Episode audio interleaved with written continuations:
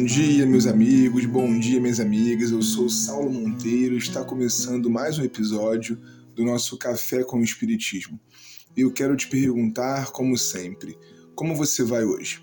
Eu desejo do lado de cá que você esteja muito bem. Mas olha, se não for possível por hoje, faz parte do ciclo, viu? Não fique mal por não estar bem. Estamos mais uma vez envolvidos com o livro A Alma Imortal, de Gabriel Delane, um clássico espírita esquecido pelo espiritismo brasileiro. E hoje vamos refletir sobre o que ele chamou de golpe de vista histórico em algumas das principais culturas espiritualistas da história da humanidade. Lembramos que o recorte do autor nessa primeira parte da obra é a observação da alma e sua relativa materialidade já que entendemos que não se pode conceber a alma senão acompanhada de uma matéria qualquer que a individualize, visto que, sem isso, impossível seria colocá-la em relação com o mundo exterior. E ele começa essa viagem pela Índia, remontando aos hinos védicos, pelos quais podemos perceber a antiguidade da noção do corpo da alma.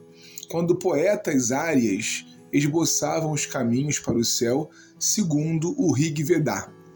Sob esse duplo envoltório da pele do corpo, diz ele, há o homem verdadeiro, o homem puro, o homem propriamente dito, emanação divina, suscetível de voltar para os deuses como o raio de luz volta para o sol, a respiração para o ar, a carne para a terra. Depois da morte, diz o texto védico, essa alma revestida de um novo corpo, luminosa névoa resplandecente de forma brilhante, cujo próprio brilho afurta a fraca visão dos vivos, é transportada à morada divina.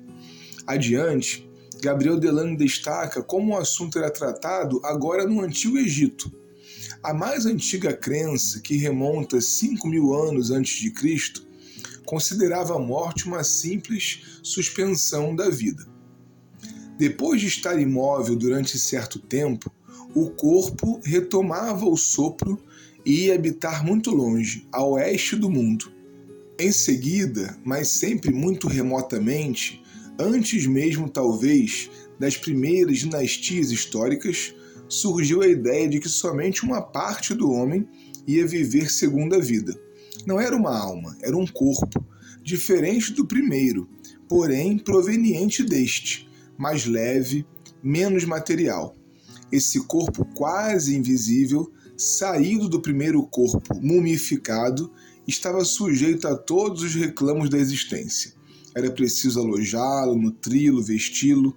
Sua forma no outro mundo reproduzia pela semelhança o primeiro corpo.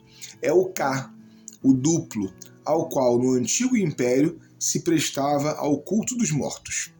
Mas em nenhum povo, segundo o autor, a expressão da imortalidade da alma esteve tão clara quanto junto aos chineses de todos os tempos. Por isso mesmo, Confúcio atribui de forma tão clara um envoltório semimaterial à alma, que ele chamou de corpo aeriforme. Diz Confúcio: Estão as almas dos mortos por toda parte, acima de nós, à esquerda, à direita, cercam-no de todos os lados.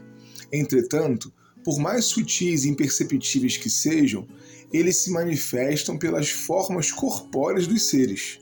Sendo real, verdadeira, a essência deles não pode deixar de manifestar-se sob uma forma qualquer.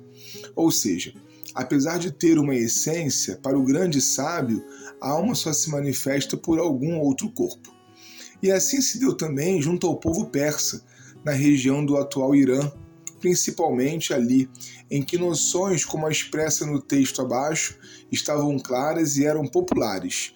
Gabriel Delane registrou assim: Zoroastro podia reivindicar a paternidade da invenção do que hoje chamamos eu superior, consciência subliminal, e do outro ponto de vista, a paternidade até da teoria dos anjos guardiães, além da teoria presente no Avestá, em que se há podido deduzir que depois da morte do homem, um corpo chamado Feruer voltava ao céu, para desfrutar aí de um poder independente, mais ou menos extenso, conforme fora mais ou menos pura e virtuosa a criatura que lhe estivera confiada. Por último, Gabriel Delane cita a Grécia, onde o claro gênio dos gregos percebeu a necessidade de um intermediário entre a alma e o corpo. Para explicar a união da alma imaterial com o corpo terrestre, os filósofos da Hélade reconheceram a existência de uma substância mista, designada pelo nome de Oxema, que lhe servia de envoltório e que os oráculos denominavam o veículo leve, o corpo luminoso, o carro sutil. Falando daquilo que move a matéria, diz Hipócrates que o movimento é devido a uma força imortal, ignis, a que dá o nome de enormon, ou corpo fluídico. Como podemos ver na introdução histórica do grande Gabriel Delane, aquilo que o Espiritismo hoje chama de perispírito e que as pesquisas da mediunidade podem observar experimentalmente, está presente como inspiração superior nos mais diversos povos e culturas humanas. Entender esse conhecimento como universal é um dos nossos objetivos aqui. Um forte abraço e até o próximo Café com o Espiritismo.